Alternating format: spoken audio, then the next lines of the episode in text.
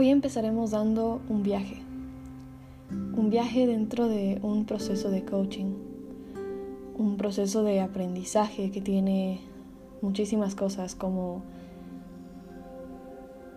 sentimientos, experiencias, un viaje en el que no solamente aprendemos a ver en el otro, pero también ver en nosotros mismos. Es por eso que en este viaje, que es un poco personal, quiero compartirlo con ustedes. Quiero compartir esta experiencia que es atravesar sobre un proceso de coaching y poder entender poco a poco tantas cosas en la vida que antes pasábamos desapercibidas. Es así que empecemos definiendo primero qué es el coaching. El proceso de coaching es un camino o un recorrido que realizan dos personas para cumplir una meta o un objetivo. Estas dos personas son el coach y el coachee.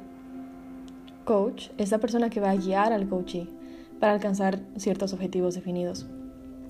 Podríamos entenderlo como un entrenador, sin embargo no es precisamente lo mismo, pero sí es quien va a motivar para un fin específico. El coachee es la persona que va a recibir el proceso de coaching y quien aprenderá del coach para alcanzar sus objetivos. Hay una persona que recurre a este coach para alcanzar todas sus metas, objetivos, por lo que es un proceso de aprendizaje importante. Más allá de todo esto me he dado cuenta que el coaching, como decía Enrique Jurado, es el arte de identificar y gestionar los cambios que podemos hacer para alcanzar las metas que deseamos. El coaching puede convertirse en tu filosofía de vida, y te invito a que después de escuchar este podcast sea así. Porque el coaching, al convertirse en una filosofía de vida, te permite enfrentarla a partir de esta herramienta. O también podrías usarla como una herramienta en otros casos, llevarla intrínseca a ti y a partir del momento en el que dejes de ser consciente de su aplicación, estará dentro de tu filosofía de vida. También está bien llegar a ese punto, como también llegar a cualquier punto intermedio de todo esto.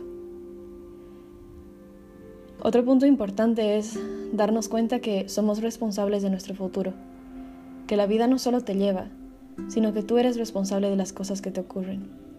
Todos somos responsables de nuestro futuro. Vamos a ver en este podcast de qué forma somos más o menos responsables de él. También es importante saber que somos conscientes de nuestras oportunidades y tenemos que ser capaces de generarlas. Pongámonos a reflexionar qué oportunidad podemos tener y qué oportunidad podemos ser capaces de generar. Es muy diferente ser capaz de generar una oportunidad que simplemente ver cómo llega una de ellas. Y es importante ser capaz de generarla para poder enfocarnos en nuestro futuro. Todo esto de manera consciente. Esta última palabra, consciente, es lo que va a definir este proceso y es importante analizarla y entenderla como lo que es. Ser conscientes de qué clase de oportunidades podemos generar. Es un poco tal vez aterrizar, es un poco darnos cuenta de qué es realmente lo que está a mi alcance, sin limitarnos por completo. Hay que ser conscientes de qué podemos hacer para alcanzar nuestro futuro objetivo y en base a eso ir construyendo. Finalmente, tener en cuenta el concepto de suerte. Mm, dentro de toda esta parte de generar oportunidades, tenemos que darnos cuenta de lo que realmente significa generarnos oportunidades. Las cosas no llegan en la vida por suerte, por suerte estoy aquí, por suerte me pasó esto, qué suerte que tienes. Son frases que escuchamos comúnmente todos los días. Pero, ¿es realmente suerte? ¿Es realmente suerte que estés en ese trabajo que tanto querías? ¿Es realmente suerte que hayas ganado ese premio por el que tanto trabajaste? ¿Es realmente suerte haber ganado el partido? ¿Es realmente suerte haber conseguido ese objetivo que querías? ¿O es que en realidad detrás de todo eso hay mucho esfuerzo, dedicación, tiempo, eso no es suerte. Son, de nuevo, todas esas oportunidades que has sido capaz de generarte. No es suerte. Somos nosotros construyendo nuestras oportunidades, siendo conscientes de ellas.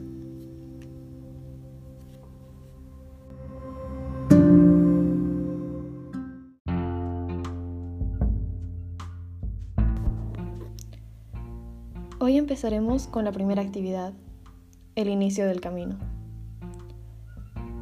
Empezaré contándoles un poco por qué elegí este camino de coaching. Elegí el camino de coaching porque me interesaba mejorar mis habilidades de trabajo en equipo. Actualmente lidero un grupo de personas con quienes trabajo y he estado capacitándolos, pero me gustaría hacer mucho más que solamente un superior en el trabajo. Además creo que es importante para mejorar un desempeño tanto en un lado académico como en un lado personal. Es una de mis áreas favoritas en las que me gustaría especializarme más adelante. Y es así que he elegido este camino de coaching. Espero poder llevar a la práctica todos los conocimientos que adquiera de manera que no queden simplemente como conceptos teóricos, sino más bien como un know-how importante, aplicable, y de alguna manera es por ello que decidí grabar este podcast. Un podcast que quizá no solo te ayude a ti que me estás escuchando, pero que eventualmente me ayudará a mí cuando sienta que quiero recordar todo aquello que aprendí que significó mucho para mí. Hoy me ha sorprendido bastante cómo empieza sus clases el profesor que ha estado guiándonos en este proceso. Es completamente diferente a cómo estaba acostumbrada a empezar una clase y me siento bastante emocionada al comenzar este viaje.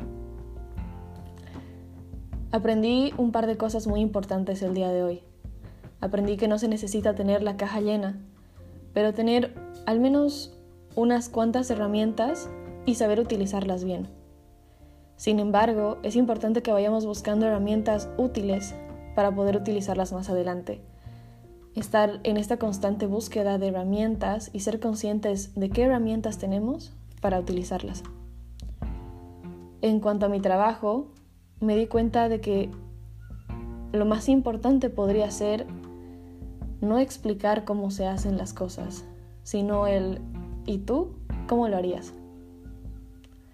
Antes de simplemente decir una orden específica paso a paso de cómo hacer una tarea, podría utilizar el ¿y tú cómo lo harías?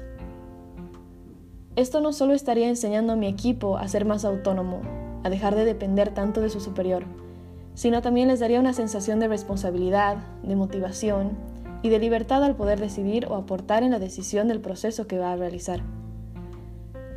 Esto es motivante para el equipo ayuda al jefe a hacer crecer a su equipo de manera más autónoma, más adelante lo ayudará a delegar otras tareas y así todos estarán aprendiendo.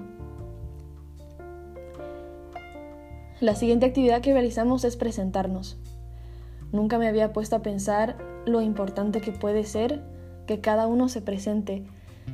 Usualmente era una primera clase donde no se avanzaba materia y todos decían un par de cosas que les gustaba, tal vez prestábamos atención a las primeras dos personas, tres, alguno a la persona que le haya llamado la atención, pero más allá de eso se quedaba así, como si fuera una clase perdida.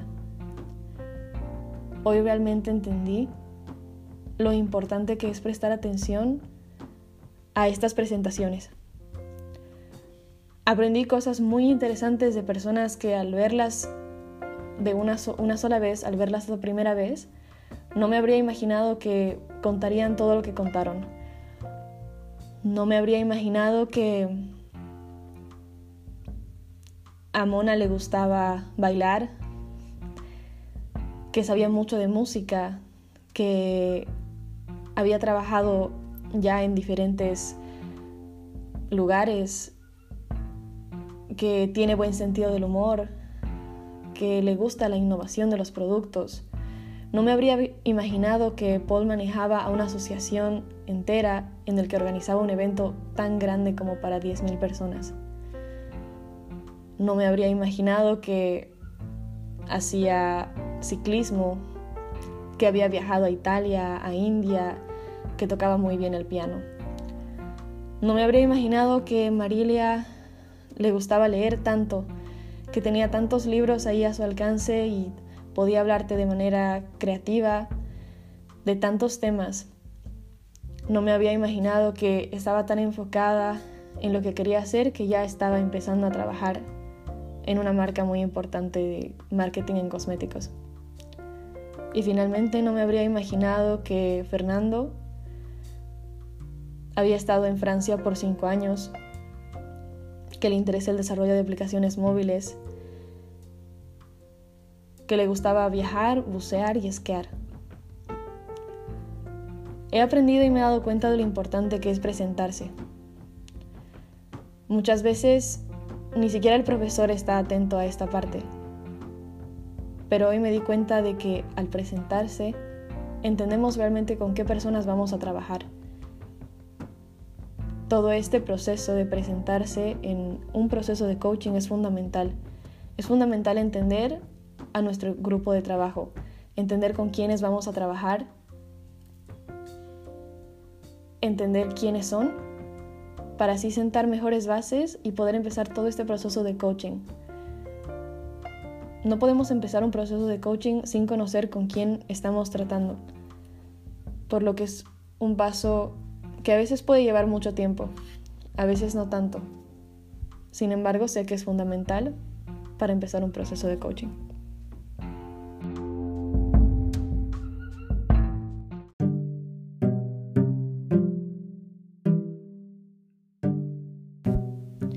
Hola, hoy día aprenderemos un poco de los binomios de aprendizaje. Un concepto bastante interesante.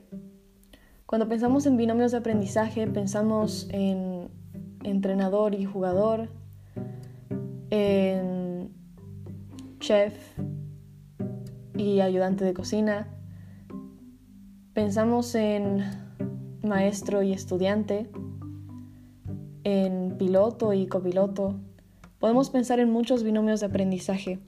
Y usualmente lo que tienen en común es que delegamos mucha responsabilidad a la persona que está enseñando. Pero nos olvidamos que la persona que está enseñando es un guía en el camino. El que tiene la responsabilidad de aprender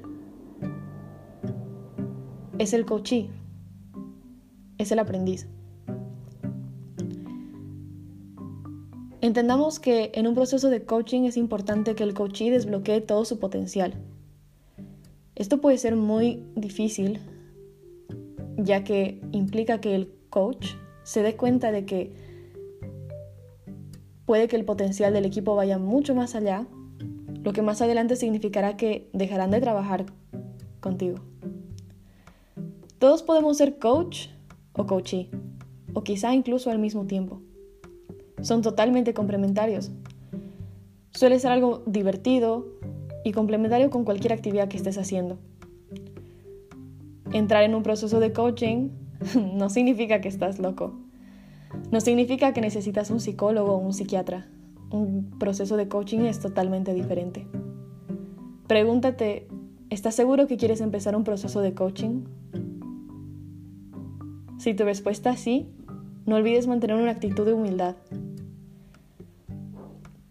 Saber que vamos a aprender mucho sobre quiénes somos, qué hacemos, para qué lo hacemos y a dónde quiero dirigir mi vida. Saldrán muchas vulnerabilidades, muchos aprendizajes, preguntas, respuestas, experiencias. Es un proceso bastante completo. Pongámonos a reflexionar sobre la frase si quieres, puedes. Es una frase con mucho humo, no es verdad. Pero lo que sí es verdad es que todos tenemos un potencial.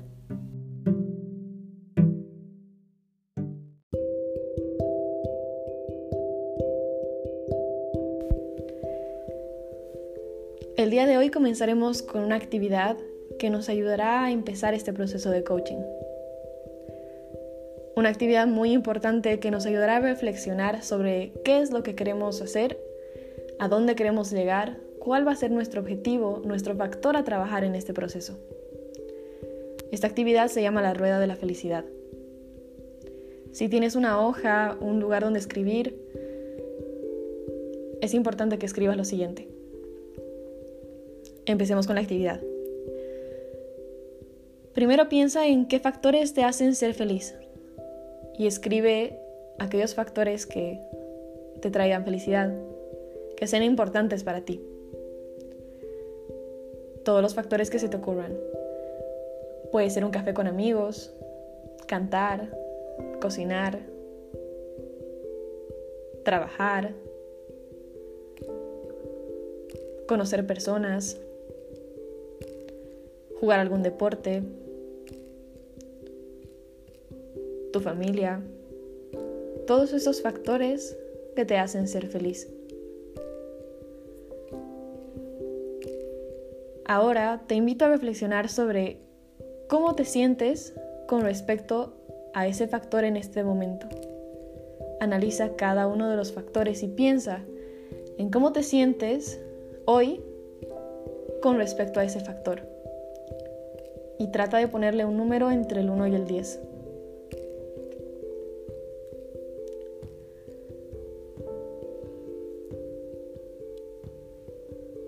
Es importante empezar a tomar conciencia de estos factores, ya que son los que afectan a nuestra felicidad, afectan en nuestra manera de vivir y muchas veces nos olvidamos que podemos trabajar en ellos, trabajar en cada uno de ellos, porque no son factores que se van a quedar así siempre. Son factores en los que podemos trabajar y eso es lo que haremos en este proceso de coaching. Esta actividad se llama la rueda de la felicidad porque la idea es que hagas líneas como si fuera un asterisco y en cada una de las puntas pongas aquellos factores que escogiste, como por ejemplo amistad, trabajo, desarrollo personal, salud, aficiones, y cuando vayas poniendo el número, luego podrás unir los puntos y te darás cuenta de más o menos la forma de una rueda. Algunos factores tienen puntajes más altos. Quizá en las amistades tengas un puntaje muy alto, un 8. Pero en el desarrollo personal un 4. En la familia un 5 Reflexiona sobre cuál es el factor que te gustaría que trabajemos en este proceso de coaching.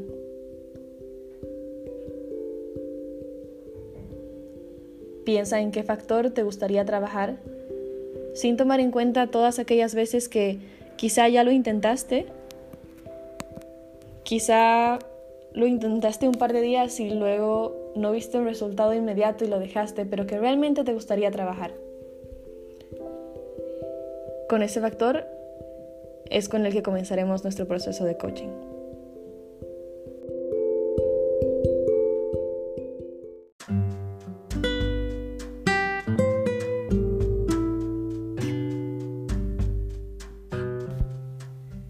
¿Te ha pasado que alguna vez llegaste a tu destino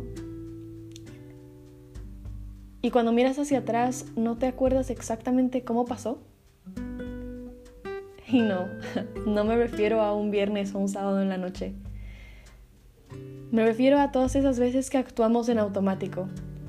Que, por ejemplo, estamos manejando, llegamos a nuestro destino, pero de alguna manera no estábamos tan conscientes de lo que sucedía a nuestro alrededor. A diferencia de aquellas veces en las que aprendías a manejar y estabas consciente de qué auto estaba detrás tuyo, qué color de auto estaba delante tuyo, si el de tu costado izquierdo estaba yendo más rápido, más lento que tú.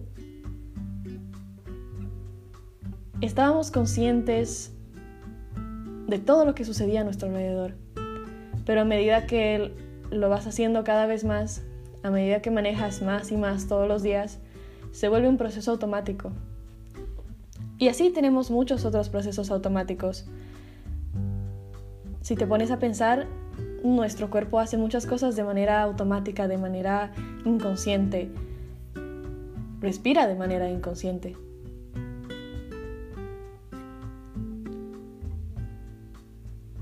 Obviamente está bien. Imagínate tener que estar pensando mucho para levantar la mano y agarrar el lápiz. Sería totalmente agotador porque hay muchas cosas que ya las hacemos casi automáticamente. Pero es importante a veces tomar una pausa, relajarse, respirar, conectar nuestros pies en el suelo, aterrizar. Muchas veces estamos como volando, no necesariamente en un buen sentido, por lo que tomar conciencia de aterrizar, de respirar, de estar presentes, es importante.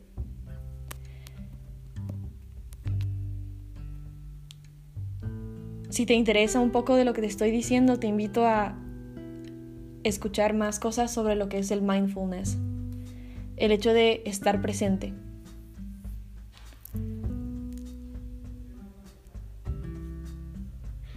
Este tipo de ideas, este tipo de reflexiones nos ayudan a darnos cuenta de si realmente estamos enfocados en lo que estamos haciendo. Pero además al enfocarnos, poder dar todo de nosotros mismos, poder poner el esfuerzo que se necesita. El esfuerzo que se necesita para conseguir lo que queremos. Hoy en día a veces estar presente es mucho más difícil, sobre todo con la tecnología. Tener nuestro celular a un lado que está sonando siempre y de alguna manera no estamos del todo conectados con lo que estamos haciendo. ¿Cuántas veces has estado con un grupo de amigos, pero no falta uno o dos o tres amigos que siempre están revisando el celular y ya no sabes si te están prestando atención a ti o al celular? Hemos perdido mucho es esencia de estar presentes. Incluso cuando estás haciendo algo más académico, te distrae. El otro día leí que nuestro cerebro puede concentrarse por 35 segundos. Imagínate tratar de estudiar y tener presente todo el momento todas las notificaciones que suenan en tu celular. No solamente te, llevará más tiempo estudiar, sino que no será del todo eficiente, no será del todo productivo. El otro día, reflexionando un poco sobre esto, y de una manera un poco casual, me di cuenta como un amigo, cuando ponía su celular en silencio, su celular no vibraba, a diferencia del mío. Cuando yo ponía mi celular en silencio era para que obviamente no suene la notificación, pero sí vibraba. Por lo que cuando vibraba, yo inmediatamente como un reflejo daba la vuelta a mi celular y leía qué era. Me pareció muy extraño porque el celular de mi amigo no vibraba. Luego decidí ponerlo en práctica. Te invito a que lo pongas en práctica un día, dos, una semana, el tiempo que quieras. Y te des cuenta de realmente el impacto que hace en tu vida. Al tener tu celular en completo silencio, cuando tú decides ponerlo en silencio,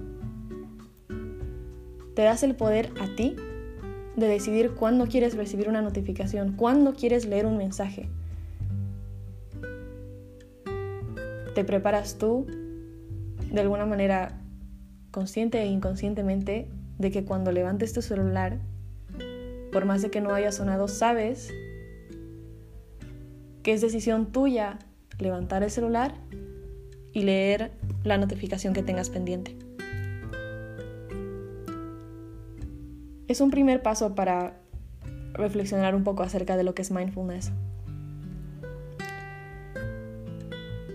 Quizás si estás escuchando este podcast día a día en este proceso de coaching, puedes empezar con este tipo, este tipo de acciones pequeñas. Tratar de realmente concentrarte en lo que te está diciendo la persona con la que estás hablando. Concéntrate en la conversación que tenías en tu casa, la conversación que estás teniendo en la mesa, la clase que estás cursando, el deporte que estás haciendo. Trata de realmente estar presente en cada uno de los momentos que estás haciendo, incluso cuando son momentos de ocio. Otro ejemplo muy, común es estar viendo una serie, estar viendo una película, pero también estar atento al celular. Oye, ¿por qué no disfrutas realmente de lo que estás haciendo? ¿Por qué no estás del todo presente en lo que estás haciendo? Sea divertido, sea académico, sea estudiar, sea trabajar. Muchas veces escuchamos esto de estar presente solamente en el trabajo y lo relacionamos con algo totalmente académico. Pero en realidad podemos estar presente en las cosas que nos gusta hacer. Si te gusta cantar, si te gusta cocinar, cocina, canta, baila, juega, haz las cosas que te gustan estando presente en ellas y verás que puedes sacar mucho más de todas estas actividades, disfrutarlas mucho más, aprender mucho más y sentirte mucho mejor.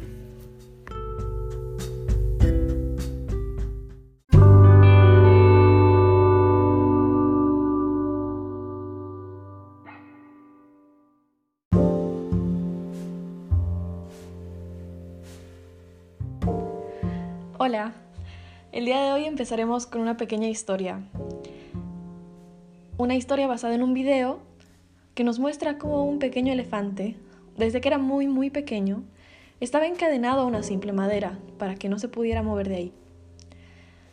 Y bueno, es, es un poco entendible que al ser un elefante tan pequeño se sienta con muy poca fuerza y efectivamente no pueda moverse de donde estaba encadenado.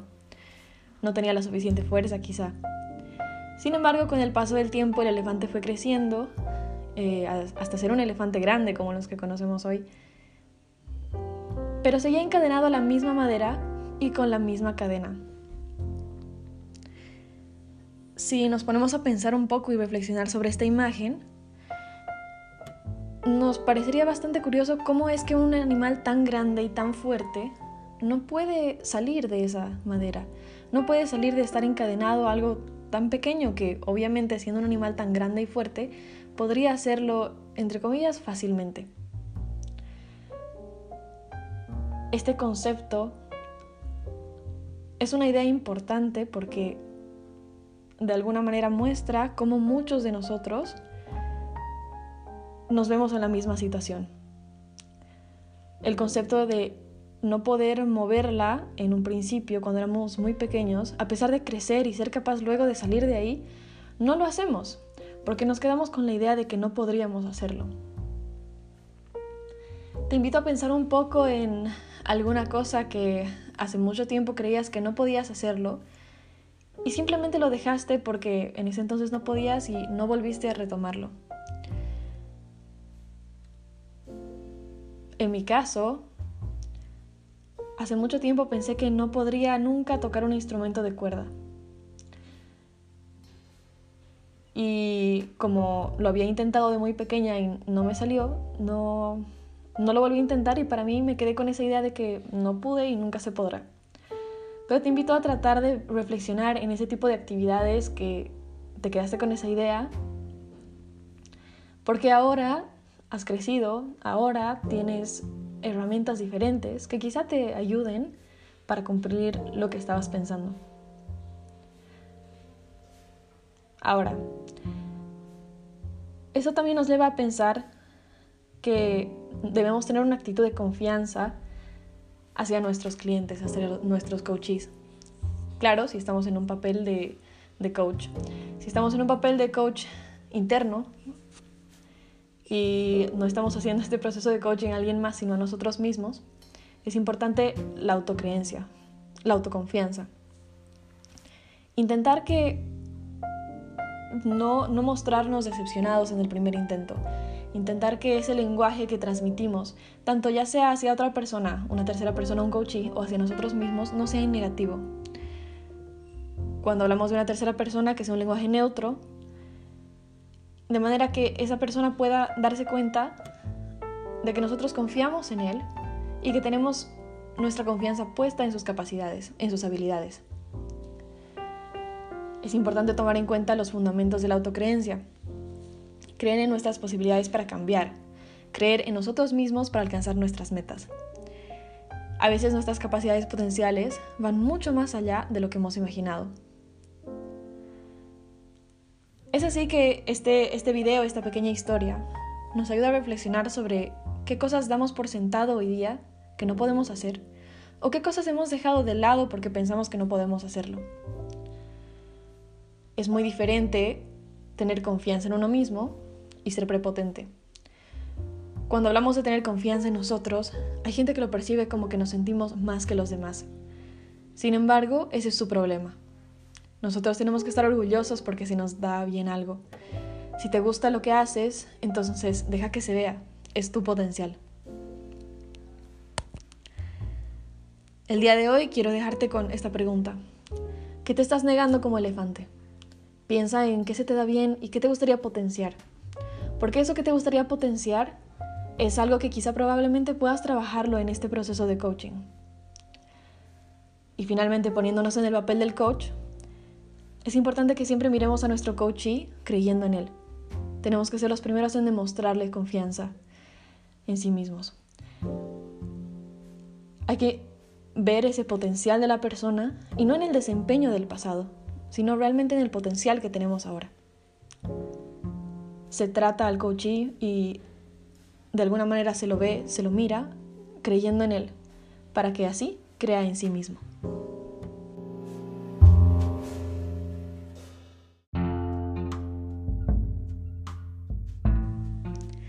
Si has llegado hasta aquí, es probable que te interese mucho todo este proceso de coaching. Aunque tal vez también estés pensando en dejarlo para mañana, o tal vez dejarlo para el lunes, o para la semana que viene, o para el mes que viene. Pero ¿sabes cuál es el problema? Que nos tomamos muy en serio eso que nos dicen de deja que la vida te sorprenda.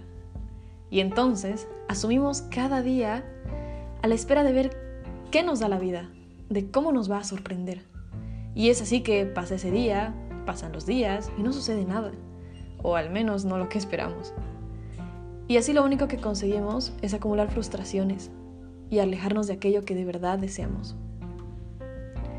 Entonces, ¿qué? Entonces, te digo que si pretendes alcanzar un resultado específico, necesitas hacer que suceda. Y vamos a ponerlo en términos sencillos. Si te sientas a esperar que la vida te premie porque trabajas muy duro, quizá lo único que consigas es quedarte dormido. No basta con buena disposición y tampoco con buena intención. La intención es hacer consciente algo y hacer lo necesario para llevarlo a cabo. Es importante recordar esto, recordar que para empezar a ver el cambio hay que moverse, hay que dar ese primer paso. A veces ese, ese primer paso lo podemos entender como una motivación. La motivación, sin embargo, es muy individual de cada uno. Algunas personas escuchan, escuchan música, leen un libro, practican algún deporte, salen a tomar un café con amigos. Y no hay fórmulas secretas, tampoco hay magia, tampoco hay una receta. Cada persona se motiva de manera distinta. El primer paso entonces es saber cuál es tu tipo de personalidad cuál y cuáles son las cosas que te motivan. Es importante también para estar motivado y para darse cuenta de que esa meta a la que queremos llegar y que queremos alcanzar, no estamos solos. No solo somos nosotros y, la meta y, y el mundo contra nosotros. Nosotros tenemos herramientas, tenemos habilidades, capacidades, cosas que se nos da bien hacer. Y es importante tenerlas en cuenta y tal vez recordarlas. Es por eso que el día de hoy una, una actividad importante es una lista de 40 cosas que sabemos hacer bien. 40 cosas te puede parecer mucho o quizá incluso te puede parecer muy poco. Pero te invito a tomarte un, un par de minutos o, o más, un par de horas, para escribir y ponerte a pensar en cuáles son tus habilidades, capacidades, conocimientos, cosas concretas en las que eres bueno. No te limites a pensar en cosas académicas como estudiar, en matemáticas. Piensa en todo aquello que se te da bien.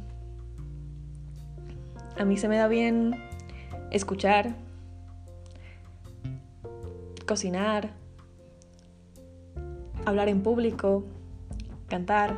Piensa en 40 cosas que se te den bien. Al final, esta es una herramienta de coaching que nos ayuda a recordar que tenemos buenas herramientas. Es importante que llevemos esta lista con nosotros, porque sobre todo puede sernos útil cuando tenemos alguna entrevista de trabajo, algún evento importante, cuando no nos sintamos tan motivados y pensemos que no podemos hacer algo.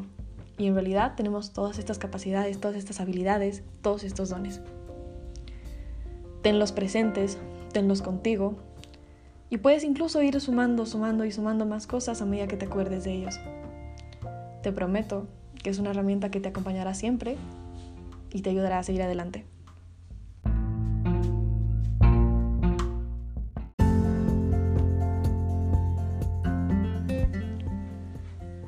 La línea del tiempo. En nuestra vida nos han sucedido muchas cosas, hemos atravesado muchas experiencias, tanto positivas como negativas, que nos han enseñado mucho. Y estoy segura de que podemos pensar en aquellos cambios fundamentales, eh, aquellos sucesos importantes que han sido claves en nuestra vida y que de alguna manera nos han impactado y nos han cambiado, han cambiado alguna forma de pensar, algún hábito y que de alguna manera nos ha formado a quienes somos hoy. Me gusta pensar sobre esta idea como un mosaico, todos somos una especie de mosaico que va recogiendo momentos, experiencias, personas, lugares, canciones, tantas cosas que al final hacen quienes somos hoy.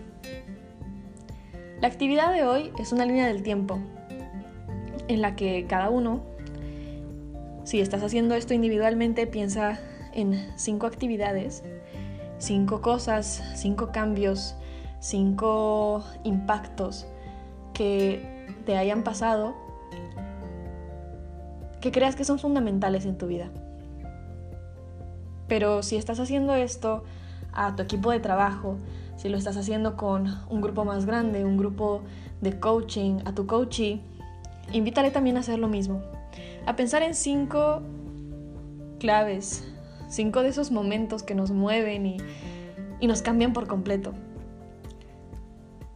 Y una vez que los tenemos, los podemos compartir. En una sesión de coaching se puede compartir entre coach y coachee. Y en una reunión de trabajo, un grupo de trabajo, el grupo, el equipo con el que estamos trabajando, también es bastante interesante hacer la misma dinámica, ya que lo que hace es mostrarnos un lado del pasado de todas las personas con las que estamos trabajando que quizá no conocíamos.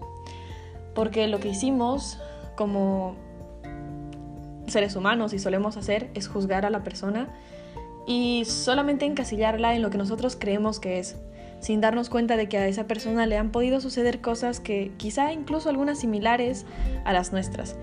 Por ejemplo, algún problema familiar muy grave, em, alguna relación de amistad tóxica o momentos muy buenos como algún viaje, algún logro en común.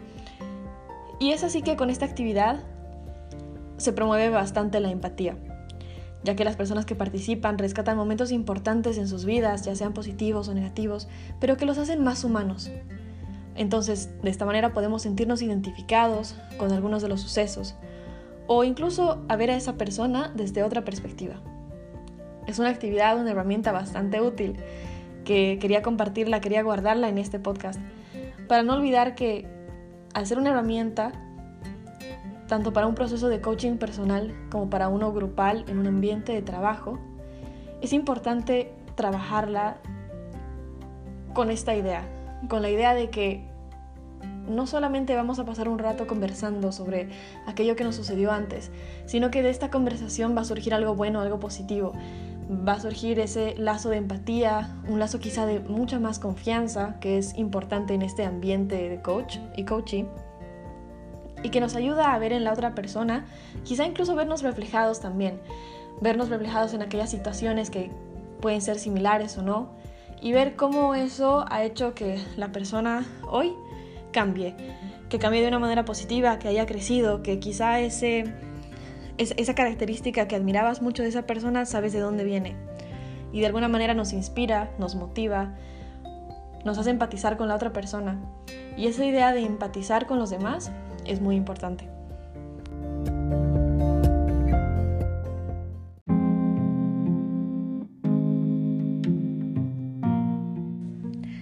El día de hoy haremos una reflexión sobre todo este proceso de coaching, pero relacionado a series y películas. Y te preguntarás cómo es que se puede relacionar todo esto a series y películas. Bueno, pues creo que este proceso de coaching también puede ser divertido, puede ser y puede encontrarse en muchas cosas que vivimos que a veces no nos damos cuenta al no tenerlas tan presentes. En el primer caso, vamos a hablar un poco sobre la película de Coach Carter, obviamente relacionándolo con La leyenda de Bagger Vance, una película en la que se nota realmente este proceso de coach-coachee, una película muy buena y que si no la has visto te invito a verla. Y esta película un poco más conocida de la de Coach Carter, en la que podemos ver que ambos coach, tanto Carter como Bagger, son honestos, son sinceros, bondadosos, implicados y al final son más que solamente un coach deportivo. Carter utiliza la palabra señor para marcar una forma de respeto. Un punto interesante en esta relación de coach-coachee, e, ese, esa idea de que existe una relación de respeto, de que no es que el coach es más que el coachee, que es muy importante. Además, vuelve a, venir la idea del establecimiento del acuerdo. Si recuerdas algunos episodios anteriores, hablamos de que el coachee debe estar de acuerdo con empezar este proceso de coaching, porque este no es un proceso de psicología, no es un proceso psiquiátrico, es un proceso de coaching en el que el coachee tiene la decisión. En la película existe un establecimiento de un acuerdo esta vez un poco más físico ya que se tiene que firmar un contrato, pero aún así refleja el compromiso del coaching. También hablamos sobre el ambiente seguro, el vestuario, el gimnasio, la biblioteca, el campo de golf en la noche. Es un ambiente seguro, tanto físico, pero como también psicológico. Quizá nos hemos enfocado mucho en estos episodios en, en, un ambiente psicológico seguro, donde no juzgamos, donde somos neutros, pero es importante acordarnos de este espacio físico que obviamente según sea el caso varía, pero también es seguro. Por otro lado, como en este podcast, el storytelling es fundamental y además de ser entretenido, puede ser eficaz. Es importante saber utilizar esta herramienta del storytelling en situaciones adecuadas. Como coach, podemos utilizar el storytelling para hacer ver al coachee algún punto en específico sin embargo, tenemos que tratar de no siempre hablar de nosotros mismos. Quizá incluso poder contar una historia si creemos que es necesaria, pero en tercera persona, no como si nosotros jugáramos el rol dentro de la historia que estamos contando. Al final, ¿es un éxito deportivo o podemos ganar en otro lado? ¿Cuándo ganamos? Son preguntas interesantes al ponerlos a pensar en cuándo estamos ganando en este proceso de coaching. A veces creemos que si la meta es ganar el partido, entonces el objetivo del proceso de coaching es ganar el partido. Pero no es así. Tanto en las películas, tanto en este ejemplo que te estoy dando, si es que no has visto la película aún, pero también en un proceso de coaching en la vida real, en nuestro día a día. A veces el, ganar, la meta, no necesariamente es ese objetivo tan específico, sino que la victoria va mucho más allá me quedo con la idea de que para Coach Carter, la victoria es que sus jugadores son hombres hoy. son personas con metas, con estudios, son personas completamente diferentes. Por otro lado, en la leyenda de Bagger, Vance Bagger se va porque la victoria no está en el golf, no está en ganar nuevamente un campeonato, sino está en el reencuentro de la identidad de Juno. Esto se ve claramente con la penalidad, cuando la pelota se mueve y Juno decide penalizarse, porque le importa más ser consciente que ganar el partido.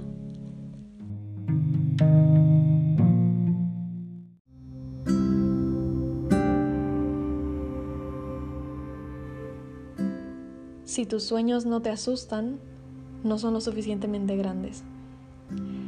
El día de hoy quisiera reflexionar sobre esta frase y sobre algunas otras cosas que estuve leyendo y estuvieron pasando estos días. Pensar en el miedo.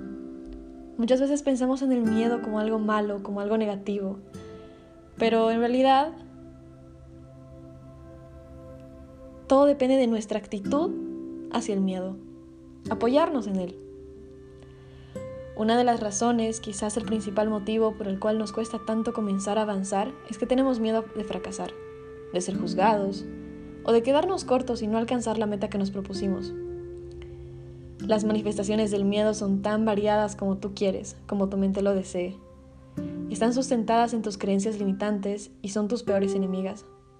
O quizá amigas. Cuando éramos pequeños teníamos miedo de lanzarnos en un trampolín, por ejemplo, o del trampolín a la piscina. Teníamos miedo de ahogarnos o lastimarnos.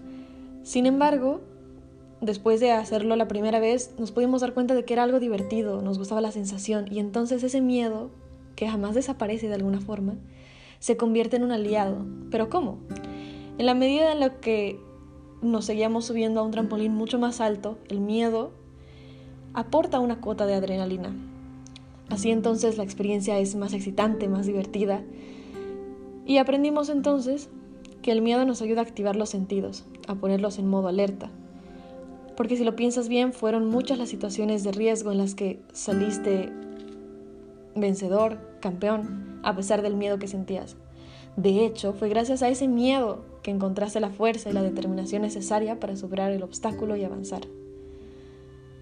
Fue gracias a ese miedo que luego la meta, el, alcanzar el objetivo, se vuelve mucho más... Ni siquiera hay una palabra para describirlo, se vuelve mucho más feliz, sorprendente, mucho más grande. Entonces apóyate en el miedo, porque si impides que te domine, puedes convertirlo en tu mejor aliado. Entiende que el único poder que tiene el miedo es aquel que tú le otorgas. Aprender que el miedo es cobarde porque cuando se da cuenta de que no puede dominarte, tira la toalla y se aparta de tu camino. Apóyate en el miedo, porque es el factor que te permitirá superar tus límites. Es así como debemos empezar a reflexionar un poco más sobre esto, Puedes pensar en alguna meta que te impusiste, algo que te apasionaba, una situación que te enfrentaste con decisión, con convicción, en la que sobrepasaste tus límites. Te estiraste para descubrir una nueva dimensión. Estoy completamente segura de que ese es un grato recuerdo de tu vida, uno de esos momentos de los cuales te sientes orgulloso, uno de los que forjaron tu carácter. ¿Lo ves? Fue una vivencia que te marcó, que te fortaleció, que te permitió entender que siempre es posible dar más y que además te recompensó. Entonces, si ya lo hiciste al menos una vez, ¿por qué no lo haces otras veces? ¿Por qué no adoptas esta conducta para perseguir y conquistar tus sueños? ¿Por qué te conformas con lo promedio cuando estás en capacidad de disfrutar lo extraordinario? Esto también es importante en el proceso de coaching, darnos cuenta de que sí, podemos tener miedo de quizá llegar a ese objetivo, pero que poco a poco podemos alcanzarlo. A veces nos suceden cosas muy impactantes en la vida, muy grandes, muy pesadas, ya sean buenas o malas, que son el impulso a comenzar a hacer algo. A veces el coach puede ser una persona como tal, pero después de reflexionar estos días me di cuenta de que el coach también puede ser una situación, una experiencia, a veces quizá una enfermedad. Porque son esas cosas que hacen que despertemos, que hacen que dejemos ese miedo atrás y comencemos a caminar en ese camino que no es plano y liso y, lleno de flores siempre, que es difícil, que tiene sus subidas, que tiene sus bajadas, pero que al final estoy segura de que habremos aprendido de él. Así como ya lo hiciste de muchas otras cosas que te fueron pasando, de muchas otras experiencias. Es por eso que la frase, si tus sueños, si tus metas, si tus objetivos no te dan miedo, entonces no son lo suficientemente grandes.